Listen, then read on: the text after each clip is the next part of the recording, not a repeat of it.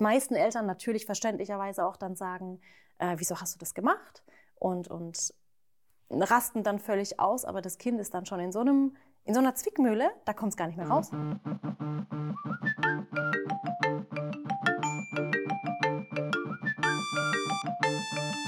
Game of Phones.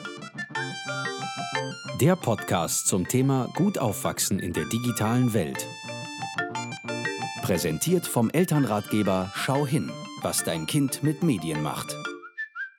Herzlich willkommen zu einer neuen Folge Game of Phones. Heute mal in einem ganz anderen Setting. Ich bin nämlich in Waghäusel äh, und bin hier bei Sally, die ihr vielleicht von Sallys Welt kennt. Und dadurch, dass wir heute so ein bisschen anders unterwegs sind, hört sich der Podcast heute vielleicht auch ein bisschen anders an. Ähm, für alle, die vielleicht jetzt auch neu von Sally dazukommen, einmal kurz die Erklärung, worüber wir hier reden. In diesem Podcast geht es darum, Eltern, Pädagogen oder vielleicht auch Leuten, die ja, sich mit dem Internet ein bisschen mehr auseinandersetzen wollen, Tipps zu geben, sich durch diesen digitalen Dschungel, der sich auf unseren Smartphones befindet oder eben auf den Smartphones unserer Kinder, also ein bisschen besser orientieren zu können. Vielen Dank, dass du hier dabei bist. Ja, herzlich willkommen in Waghäusel. Danke. Besser bekannt als Swaghäusel. ja, oder Silicon Valley, wie ich schon gehört Silicon habe. Silicon Valley, genau. Ja, ihr, ihr habt es hier sehr schön und dreht hier ganz, ganz viele tolle YouTube-Videos. Ja. Aber das ist heute dein allererster Podcast, habe ich gehört. Aller, allererster Podcast, ja.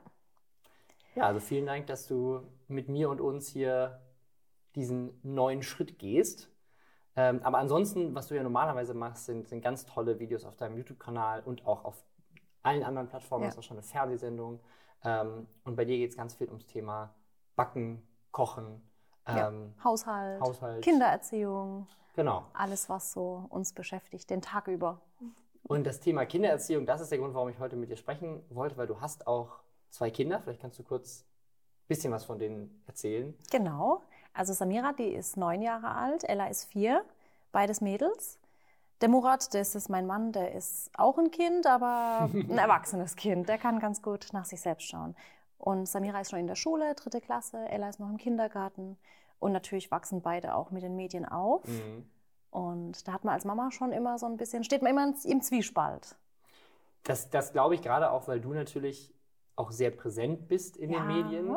Äh, du stehst selber viel vor der Kamera, YouTube, äh, man, also man atmet förmlich YouTube, wenn man hier reinläuft. Ja. Ähm, und äh, euer Haus ist hier direkt quasi hinter eurem Büro. Das heißt, ähm, der Weg ist auch nicht so weit. Ja. Wie, wie nehmen das deine Kinder denn, denn wahr, dass du so präsent bist in den sozialen Medien?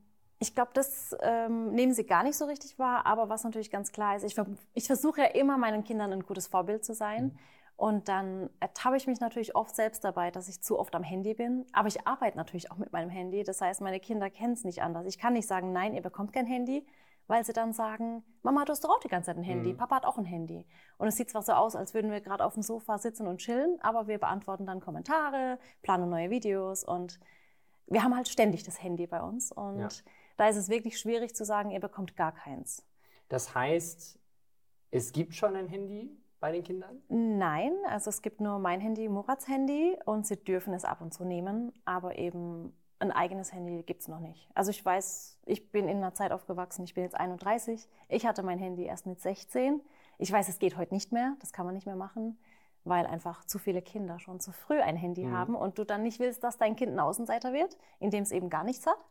Aber ich habe mir gedacht, komm, wir zögern es noch hinaus bis zur weiterführenden Schule ab der fünften Klasse. Wenn sie dann mit dem Bus wegfahren muss oder eben in einen anderen Ort fahren muss zur Schule, dann habe ich gesagt, bekommt sie allein aus Sicherheitsgründen ein Handy, dass sie mich eben immer erreichen kann.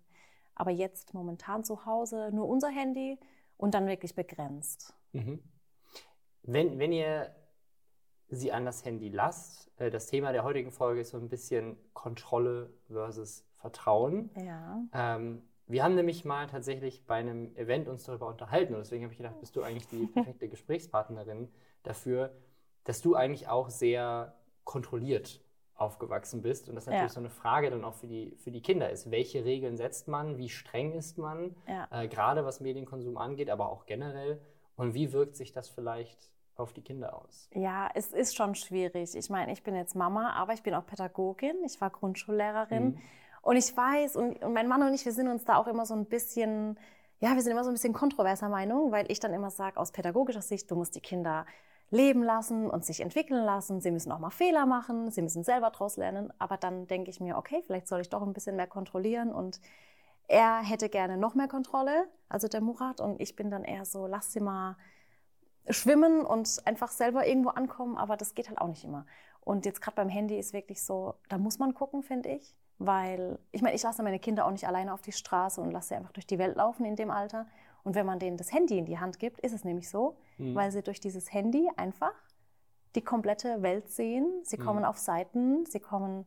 Es ist alles so ein bisschen nicht ganz so sicher. Und ich glaube, da muss man schon schauen, gerade in dem Alter.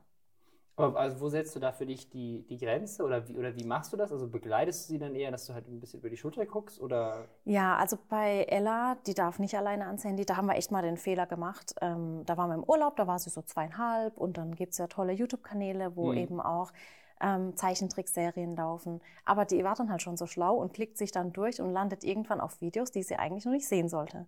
Vor allem ist YouTube, ich meine, das ist ja irgendwie meine Hauptplattform. Ja. Und es ist ja auch schön, dass YouTube eine offene Plattform ist. Jeder hat eine Stimme, jeder darf was hochladen. Aber es gibt eben auch nicht so die große Sicherheitskontrolle, ja. weil es einfach zu viele Uploads sind. Und wenn dann so ein kleines Mädchen irgendwie auf Videos landet, wo Kinder erschreckt werden oder wo einfach Inhalte drauf sind, die sie nicht sehen sollte, mhm. ist schwierig. Und bei Samira mache ich es schon so, die ist jetzt neun, da versuche ich zu sagen, komm Samira, die und die Kanäle darfst du schauen, aber sie darf halt einfach nicht alle Kanäle gucken. Unterhält ja. sie sich dann auch dran? Nein.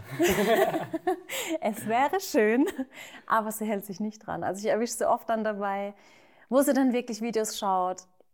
Ich meine, es gibt wirklich tolle Kanäle auf YouTube, aber es gibt halt auch Kanäle, wo ich denke, nee, das sind einfach Inhalte, mhm. die braucht man nicht gucken, weil ja. es entweder zu trashig ist oder wo sie einfach noch zu jung dafür ist. Und ja. da sind wir halt immer so ein bisschen, ja, ich will sie auch nicht ständig kontrollieren. Ich will nicht ständig ins Kinderzimmer und sagen, komm, äh, macht es nicht, tut es nicht. Aber solange sie kein eigenes Handy hat, geht's. Aber ich meine, sie muss ja nicht mal ans Handy. Sie kann ja am Fernseher, Smart TV, kann sie auch ja. schon die YouTube-App nehmen und alles anschauen.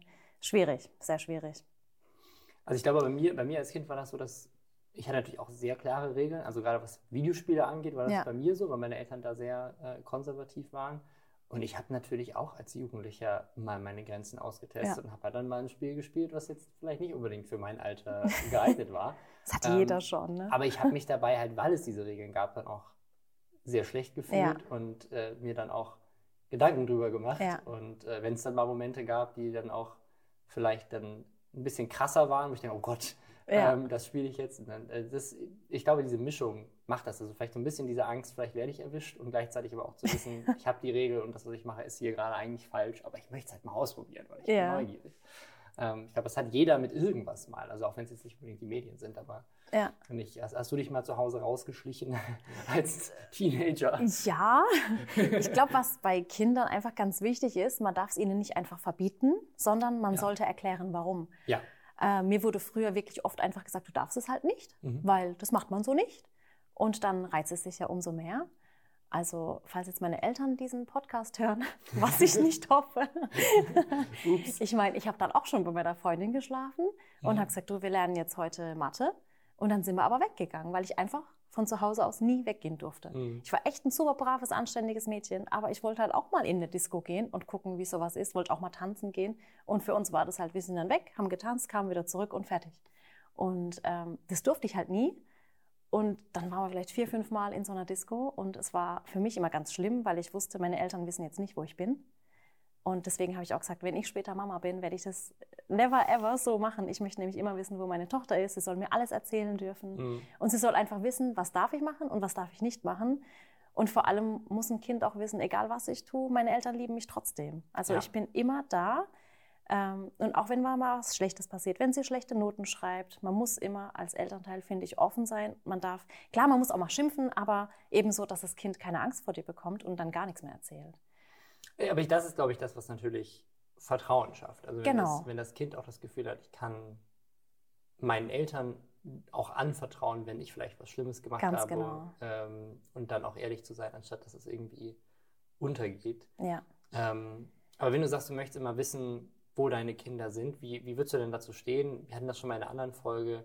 Ähm, zum Beispiel eine Smartwatch, die über GPS dann Mhm. auch trackt, wo die Kinder sind. Oder gibt es natürlich auch diverse Apps, die das machen. Also wo man natürlich dann schon sehr viel kontrolliert und potenziell Ja. auch jeden einzelnen äh, Schritt.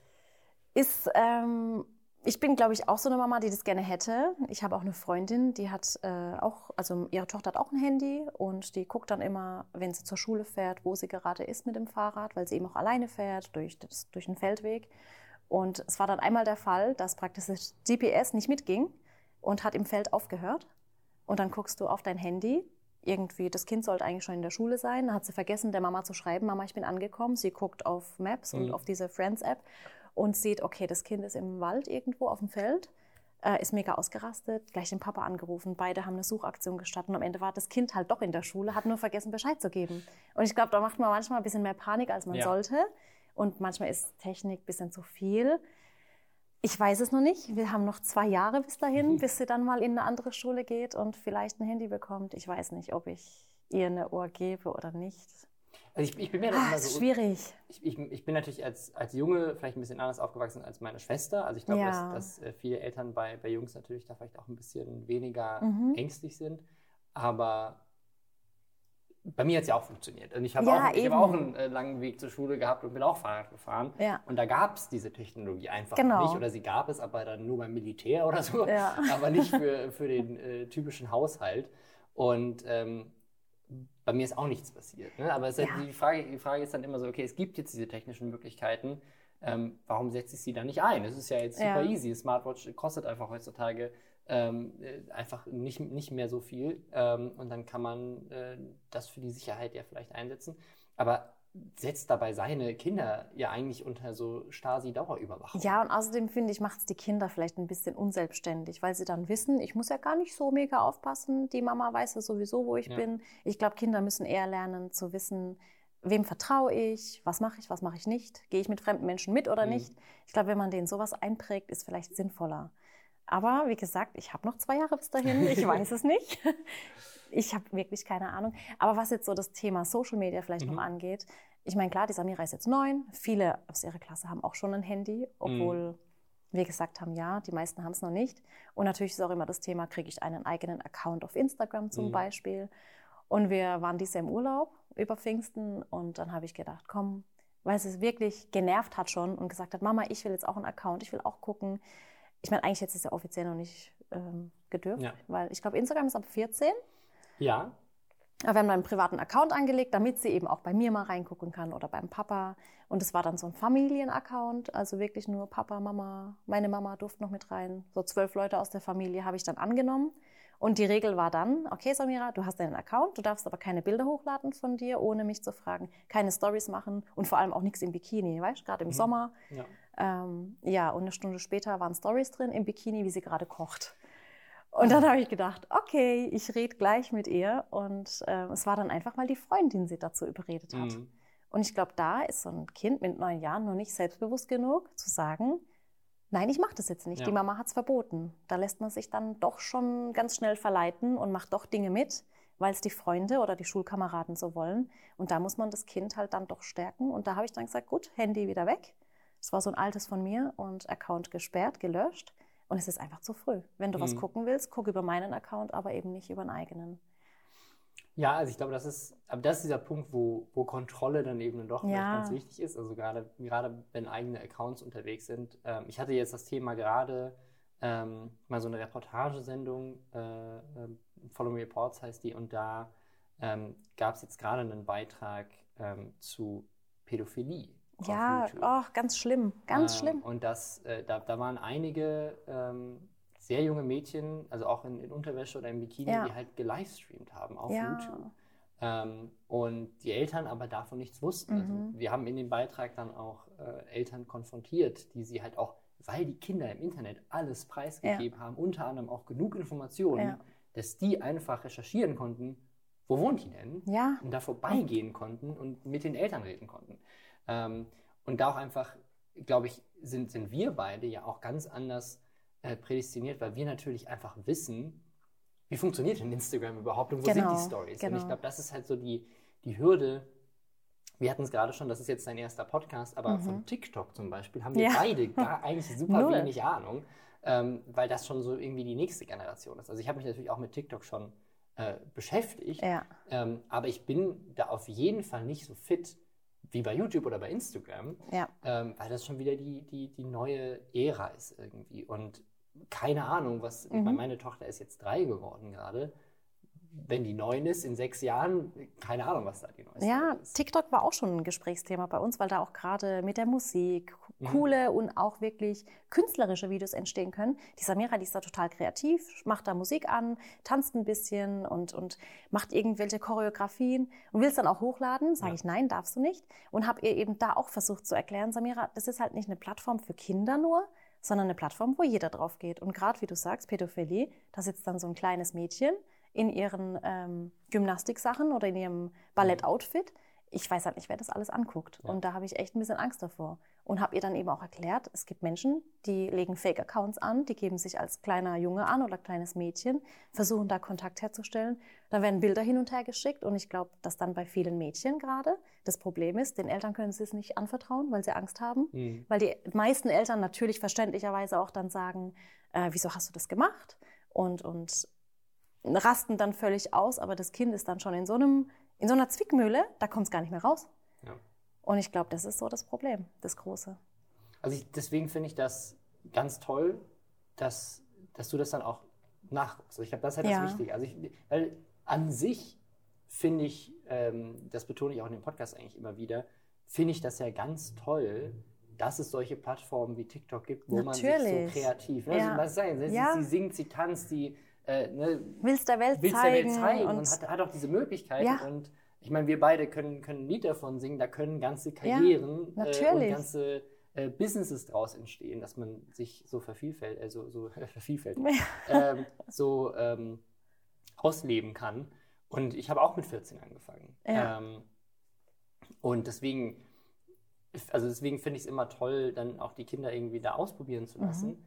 Ähm, man kann ja diese TikTok-Videos zum Beispiel machen und teilt sie halt dann nur nicht. Genau. Man kann halt dann vielleicht irgendwie was ähnliches machen und das einfach abspeichern. Aber da fängt es ja schon an bei den Kindern, dass sie sich dann so ein bisschen sticheln auch. Wie viele Aufrufe hast du schon? Wie viele Klicks habe ich? Wer folgt dir? Wer folgt mir? Und ich glaube, zu Hause kannst du es noch ganz gut kontrollieren und kannst mit den Kindern sprechen. Aber sobald sie dann auf dem Schulhof sind, Mhm. geht es halt dann wieder los. Dann haben die älteren Kinder alle schon ein Handy und machen da auch schon Videos. Da muss dann die Schule gucken. Und das ist halt auch ein Problem. Ich Ja. als Pädagogin habe es damals in der Schule schon gesagt. Man müsste ja eigentlich ein Pflichtfach einführen für die Schule, wie Deutsch und Mathe, Medienkonsum Ja. und Umgang mit Medien. Die meisten Schulen haben ja nicht mal einen Computerraum mehr oder überhaupt ein iPad. Die haben da noch so diese Röhrenbildschirme da und ähm, auf dem Schulhof guckt halt keiner hin. Also in, ich will jetzt nicht verallgemeinern, aber die wenigsten gucken hin. Ja. ja, wir hatten, wir hatten Und wie will man es kontrollieren? Also jetzt, jetzt, jetzt die letzte Podcast-Folge war ein Streitgespräch zwischen zwei Lehrern. Oh. Ähm, die eine war pro Handys auf dem Schulhof Ja. oder generell an der Schule und sich damit auch im Unterricht damit auseinanderzusetzen. Und die andere war strikt dagegen und Ja. meinte, Handys gehören nicht ähm, in die Schule. Und man kann das natürlich so machen, kann sagen, okay, es gibt einfach keine Handys auf dem Schulhof und damit umgehen wir das Problem. ja, da macht man ja nur die Augen zu. Genau, dann, weil dann die Leute Ja. bringen es natürlich trotzdem mit und dann Ja. findet es halt irgendwo in irgendwelchen Ecken Ja. statt. ähm, Und dann hast du nicht mehr halt meinen, hinterher. ja, und dann hast du nicht mehr meinen Ansprechpartner. Und wenn du dann Kinder hast oder Jugendliche, die sich daheim den Eltern nicht anvertrauen können, in der Schule aber auch nicht den Lehrkräften, Mhm. wem sollen sie sich dann anvertrauen? Dann gehen sie ja erst recht zu Fremden oder suchen Hilfe im Internet. Was würdest du denn in so einem, in so einem Schulfach Medienkonsum beibringen? Ah, ich würde da wirklich alle sozialen Plattformen auseinandernehmen. Ich würde Videos anschauen, würde mit den Kindern wirklich analysieren, was ist das Ziel von diesem Video. Ähm, wann kommentiert man was? Wie kommentiert man? Was gibt man überhaupt von sich preis? Also gerade so Dinge. Ja. Also ich habe wirklich Kanäle, die Samira anschauen darf. Sowas wie, keine Ahnung, Tobi Lotta ist so ein Bastelkanal und da, da dürfen sie auch reinschauen. Da ist so eine süße Puppe und der Jesse, der macht das auch mega süß. Aber andere Kanäle, da nenne ich jetzt keine Namen, weil ich jetzt ganz schlecht machen will. Aber wenn da einfach so ähm, junge Mädchen sitzen, die teilweise schon gespritzt und operiert sind Mhm. und Videos machen für junge Mädchen, dann denke ich mir, nee, das darfst du nicht anschauen. Ja. Was vermitteln die meiner Tochter für ein Weltbild von Frauen? Ich kann doch nicht mit 20 Jahren schon aufgespritzte Lippen haben. Also da bin ich total, da bin ich total strikt und sage, nein, Samira, das darfst du nicht anschauen. Das Mhm. dürfen für dich keine Vorbilder sein. Ja. Ich, ich glaube, das ist ähm, das, das ist halt so die, diese Hürde. Also wir brauchen das, glaube ich, in Schulen, aber wir brauchen es auch irgendwie für Eltern. Ich meine, das ist ja, Ja. das, was dieser Podcast so ein bisschen erreichen will. Weil du kennst diese Kanäle natürlich, weil das dein Job ist. Aber, auch nicht alle. Ich kenne auch nicht alle. Ich Ich bin da auch auch schon zu alt dafür, Ja. glaube ich. Und wenn ich Samira so frage, welche YouTube-Kanäle kennst du? Oh mein Gott, sage ich, die kenne ich alle nicht. Und ich meine, wir sind ja auch zusammen oft auf ähm, so Creator-Events, Ja. wo wir andere YouTuber kennenlernen. Die kenne ich dann, aber die ganzen Jungen kenne ich Mhm. gar nicht. Und das finde ich ganz schlimm. Ich würde mich auch gern mehr auseinandersetzen damit. Und denke, Eltern sollten da auf jeden Fall gucken, was Kinder eben machen und Wie, schauen. wie- ich meine, du hast, ja, du hast jetzt sogar noch den, den dreifachen Faktor eigentlich. Eigentlich bist du ähm, hier prädestiniert äh, für diesen Podcast, weil du hast den pädagogischen Hintergrund, du bist Mutter und gleichzeitig aber auch noch auf Social Media unterwegs. Ja. Ähm, wie, wie glaubst du denn, kriegen wir mehr Eltern dazu, sich quasi proaktiv damit auseinanderzusetzen und zu sagen, so, ich gucke mir jetzt auch mal wirklich YouTube an, auch wenn es mich überhaupt nicht interessiert, einfach um zu verstehen, was meine Kinder da machen. Ja, ich glaube, man muss es wirklich einfach mal tun. Die YouTube-Trends auf jeden Fall immer mal durchschauen, weil da sehe ich auch immer Videos, wo ich mir denke, warum um Himmels Willen landet dieses Video in den YouTube-Trends? Ähm, und wie gesagt, ich selbst muss auch mehr schauen.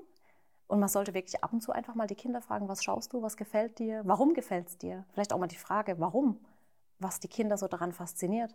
Die Ella, die wird, also wenn ich sie lassen würde, würde sie den ganzen Tag Videos anschauen, wie andere Kinder kneten oder Erwachsene. Und ich verstehe es nicht. Ich meine, ich kaufe ihr ja Knete oder wir machen selber Knete in der Küche. Aber anscheinend ist dieses Anschauen und Zugucken, wie andere was machen, gut machen ja auch Menschen bei mir, die gucken mir beim Backen zu, Ja. aber da lernt man ja zumindest was. Man Ähm, kann auch super coole Knietricks lernen. Genau, aber was ist da so das Faszinierende dran? Und ich glaube, das sollte man ja einfach immer mal wieder nachfragen bei den Kindern. Vielleicht auch Mhm. mal andere Kinder, ne? nicht nur das eigene, sondern Schulfreunde, Freunde, die nach Hause kommen. Ja, auch einfach generell sich da so ein bisschen selber mit auseinanderzusetzen, weil es gibt ja auch coolen Content für Erwachsene. Auf Also jeden es ist jetzt nicht Fall. so, als wären diese Plattformen jetzt nur für Kinder gedacht. Also vielleicht Ja. kann man auch seinen eigenen Horizont so ein bisschen. Ja. Und ich finde, Eltern sollten auch auf jeden Fall auf den Kanälen, wo die Kinder eben sich so rumtreiben, auch einen Account erstellen und eben auch gucken, was kann man denn alles abonnieren, wo wird kommentiert, wo kommentiert das Kind vielleicht. Finde ich schon. Also jetzt nicht als Kontrolle, sondern eher so als, schon, schon ein bisschen als Kontrolle, aber so eher so ein bisschen als, ich zeige Interesse und mache da auch ein bisschen mit. Also ich, ich finde, das ist, also das ist genau diese, diese Balance zwischen Kontrolle und Vertrauen. ja, Du kannst natürlich auch irgendwie nur vertrauen, wenn du auch weißt, worum es überhaupt geht. ja, Ähm, weil ansonsten, also dann ist ja wirklich sehr blindes ja, Vertrauen. natürlich. Ähm, und ich- also ich, ich würde es jetzt nicht als, als kontrollierend sehen, dass man sich zumindest Ja. mal damit inhaltlich auseinandergesetzt hat.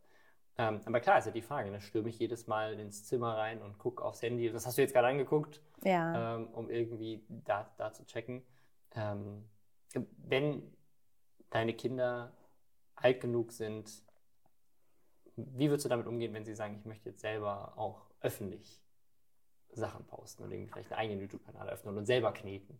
Ja, das würde ich, glaube ich, verhindern. Also ich selbst habe ja mit YouTube angefangen, da war ich 24, alt genug, erwachsen, hatte schon eine Tochter und wusste, okay, ich mache das jetzt. Ich wusste zwar nicht, wie groß es irgendwann wird, aber man sieht ja, es kann irgendwann eben sehr groß werden. Ähm, aber so als Kind, Jugendliche möchte ich es eigentlich nicht. Nee. Und das sage ich auch immer anderen Teenagern und Jugendlichen, wenn sie sagen, ich möchte mal YouTube-Star werden, sage ich, nee, komm, lern erst mal was Gescheites. Und du kannst ja sowas nebenher anfangen, wenn du das willst und deine Eltern das erlauben, aber ist halt schwierig. Ich meine, viele vermitteln ja auch den Eindruck, ich nehme eine Kamera, stelle mich in mein Kinderzimmer, mache ein Video und werde reich und berühmt. Und das ist ja, Ja. nicht. Ich meine, du weißt ja auch, wie viel Arbeit dahinter steckt und äh, Ja. was man alles tun muss und was man nicht tun sollte. Und ja, ich glaube, momentan ist wirklich so wie so ein Umbruch. Kinder wollen einfach nur noch YouTube-Stars werden. Ich glaube, dass das, das auch so ein bisschen dieses Generationenthema ist, weil wir beide sind ja wirklich noch genau quasi mit dem Smartphone Ja. so er- erwachsen geworden. Du hast Genau. gerade gesagt, dein erstes Handy mit 16. Ähm, aber unsere Kinder kennen gar keine Welt ohne Smartphones und auch keine Welt ohne YouTube. Ähm, und klar, also jetzt, weiß nicht, gab es mal eine Phase, als du Sängerin oder Schauspielerin oder Ja, ich würde auch heute noch gern Sängerin werden. Ich habe noch nicht die Stimme dazu. nee, ähm, klar, jeder wollte mal Sängerin, Schauspielerin, Model, keine Ahnung was Ja. werden. Ich glaube, es gibt einfach Menschen, die, die machen gerne, die stehen auch gerne als Kindergartenkind oder Schulkind schon auf der Bühne und zeigen gern, was sie machen. Und es gibt Menschen, die wollen das absolut nicht. Aber ich glaube, man muss da schon ein bisschen, bisschen mehr in die Richtung gehen, dass man die Kinder eben da schult. Und das, finde ich, fehlt auch an der Schule. So diesen richtigen Beruf lernen und Ja. wie sieht es in Zukunft aus. Ich meine, viele YouTuber, die werden in zehn Jahren, gut, vielleicht haben sie bis dahin schon ausgesorgt, aber in zehn Jahren können sie halt keine Back-to-School-Videos mehr machen, wenn sie irgendwann 40 sind. Das geht halt nicht. Da bin ich auch sehr gespannt was daraus wird. Also ich, man, man sieht das natürlich jetzt hier im Podcast nicht. Man sieht das eigentlich bei dir in den Videos auch noch nicht so genau, wenn man sich jetzt so ein normales Video. Aber hier, Ja. hier arbeiten ja 50 Leute, ihr habt eine Ja. riesige Firma aufgebaut. Ähm, das ist schon sehr faszinierend. Also da steckt ja auch wirklich was dahinter. Es ist Eben. nicht so, als wäre das einfach nur so Quatsch-Content. Es ist Ja. viel Quatsch-Content, aber da ist auch ähm, ja, richtige Karrieren und Mhm. Berufe dahinter. Auf jeden Fall. Ähm, und damit kann man sich ja auch auseinandersetzen. Ähm, du hast vorhin erzählt, dass Murat, dein Mann, eine andere Meinung zu dem Thema Kontrolle versus Vertrauen. Also ist ihr da so ein bisschen, also wie geht ihr damit um, wenn ihr da unterschiedlicher Meinung seid? Äh, Wenn es ganz unterschiedlich ist, schicke ich ihn einkaufen. Dann erledige ich das alleine. nee, also wir reden da schon drüber. Und ja, es, ich meine, am Anfang war mir das relativ nicht egal, aber es war okay, dass Samira in den Videos aufgetaucht ist. Mittlerweile denke ich immer so, okay, sollte sie vielleicht nicht in den Videos erscheinen? Dann sagte Murat, ihr kocht und backt doch nur, ihr macht doch nichts Schlimmes. In zehn Jahren, wenn sie sich das anschaut, muss sie sich ja auch nicht dafür schämen, dass sie mit ihrer Mutter gebacken und gekocht hat. Sehe ich auch so, aber ich bin halt echt oft, gerade weil es eben in der Öffentlichkeit ist, schon oft im Zwiespalt so zwischen, lasse ich sie jetzt mitmachen oder nicht? Ich meine, sie entscheidet das sowieso immer selber, spontan, Ella auch. Aber ich so als Mama denke dann immer halt noch mehrmals drüber nach. Mhm. Ja, obwohl sie wirklich nur mit mir kocht und backt. Und das macht sie eben hinter der Kamera, aber auch vor der Kamera, wenn ich eben arbeite sozusagen. Es ver- verändert sich für sie halt nichts, weil Mhm. das Team ist ja so vertraut, alles schon wie Familie und ja, ist immer schwierig. Ich glaube, da macht man sich als Mama mehr Gedanken drüber. Es ist, ist eine sehr spannende Frage, die wir tatsächlich auch schon mal im Podcast äh, besprochen haben. Dieses so, ne, zeige ich meine Kinder? Ich meine, das ist Ja. natürlich als YouTuber nochmal ein ganz anderes Level, aber es ist natürlich auch eine Frage, die sich viele Leute Ja. stellen. So, tu, poste ich Fotos von meinem Kind auf Genau. Facebook oder auf Instagram? Ähm, also auch, auch ein sehr, sehr spannendes Thema. Ähm, glaubst du, dass sich das ändern wird, wenn sie, wenn sie älter wird? Wird sie schon angesprochen darauf, dass sie irgendwie in den Videos zu sehen ist? Ja, also in der Schule auf jeden Fall, aber da ist es völlig normal. Wir sind hier in so einem kleinen Ort. Mhm. Ähm, wenn ich natürlich auf öffentliche Veranstaltungen gehe, wie Messen oder ähm, Signierstunden, nehme ich meine Kinder nicht mit, weil ich da sage, das geht einfach zu weit. Hier in der Küche ist es heimelig, da ist es bei uns zu Hause, aber in der Öffentlichkeit, da, da dürfen sie nicht mit. Also da bin ich auch knallhart und sage, nee, da bleibt ihr zu Hause. Ist auch okay für die Mädels. Klar würden sie gern mitgehen, aber da denke ich mir, verstehen sie es einfach nur nicht, dass eben die Menschen, die da kommen, die uns zwar kennen und auch wirklich gut kennen, zumindest ähm, so wie wir auch in den Videos sind, aber dass wir die Menschen eben nicht kennen. Und da fängt es halt wieder an, ne? wem vertraue ich, gehe ich mit Fremden, spreche ich mit Fremden Mhm. und ich glaube, da ist einfach diese Grenze zu schmal. Ja, Ja. Dann einfach diese Kommunikation, glaube ich, sehr Ja. wichtig. Also, dass, dass man das eben alles ja irgendwie erklärt und ja. das hast du ja eben schon, finde ich, sehr toll gesagt. Ja, Ähm, und gerade bei uns, ich meine, ähm, wenn man jetzt irgendwo auf der Straße, sage ich jetzt mal, einen Superstar aus dem Fernsehen trifft, hat man noch so ein bisschen so Distanz und so ein bisschen Ehrfurcht. Aber jetzt gerade bei uns ist so, so privat und familiär, Mhm. die kommen dann und umarmen uns und sprechen mit uns, als wäre ich irgendwie so schon seit 18 Jahren mit ihr befreundet. Und die kennen da einfach keine Grenze, was ja auch schön ist, weil Ja. Das macht ja YouTube aus und diese soziale Plattform. Aber ist halt dann klar für die Kinder halt schwierig, dann zu Mhm. erklären, wie geht man damit um. Wenn du jetzt einen, einen Tipp an, an Eltern geben müsstest, die sagen, dass ich, so, ich weiß nicht, wie ich diese Balance finde zwischen Kontrolle und Vertrauen, gerade in Bezug auf, auf digitale Sachen, ähm, was, was würdest du denen raten? Schwierig. Aber ich glaube, ähm, gerade wenn die Kinder noch jünger sind und so vor der Pubertät oder in der Pubertät, sollte man, glaube ich, schon noch kontrollieren und nicht einfach blind vertrauen, weil Kinder oft einfach nicht selber abschätzen können, was ist jetzt richtig und was ist falsch. Und wenn sie was Falsches machen, nicht bestrafen, sondern offen drüber reden, sagen, was kann man besser machen, aber schon ein Stück weit Vertrauen haben. Ich glaube, da muss jeder selber so ein bisschen, ich glaube, da gibt es kein Erfolgsrezept oder kein richtiges Rezept dafür. Muss man auch Kind abhängig machen. Ich glaube, das ist auch das, was Erziehung und auch dieses Thema und dann Ja. zusätzlich mit diesen vielen unbekannten Komponenten Ja. im digitalen Raum, wo jedes Mal was Neues aufkommt, was wieder komplett eigene Regeln und eigene Inhalte hat und so weiter. ähm, das so schwierig macht, weil es gibt eben keine Formel. Ja. Ne? Also deswegen, ich glaube, dass viele Eltern sich vielleicht auch so ein bisschen schlecht fühlen, weil sie denken, ich mache irgendwas falsch. Ähm, und gerade, ich meine, wenn wir jetzt so drüber reden und du sagst so, ja klar, gucke ich mir die Stories Mhm. an, gibt es vielleicht einige Eltern, die sagen, oh, das, habe ich noch nie gemacht, habe ich noch nie Ja. drüber nachgedacht. Ähm, aber ich glaube, es ist wichtig, dass man sich da dann nicht schlecht fühlt. Ja, Ähm, auf jeden Fall. weil Es, es ist halt einfach, es ist super schwierig. Ja. Und ähm, die neuen Medien bringen natürlich gerade für Leute, die das vielleicht jetzt nicht beruflich machen, so wie wir beide, ähm, da ganz viele Sachen mit rein. Ähm, die, also wo selbst wir ja dann auch sagen, so, keine Ahnung, wer dieser YouTuber ist oder TikTok. Ja. Also da kommt jeder an seine Grenzen. Ja. Das ist ja das, was so, was so schwierig ist. Deswegen, also ich finde deinen Vorschlag mit dem Schulfach ganz toll. Ähm, vielleicht gleichzeitig noch eine Abendschule für Eltern dazu. Ja, die Eltern sind, glaube ich, eher so der Knackpunkt. Ich glaube, die Kinder, die können den Eltern ganz viel erklären und viel zeigen, aber die Eltern müssen da offen und empfänglich dafür sein. Ja.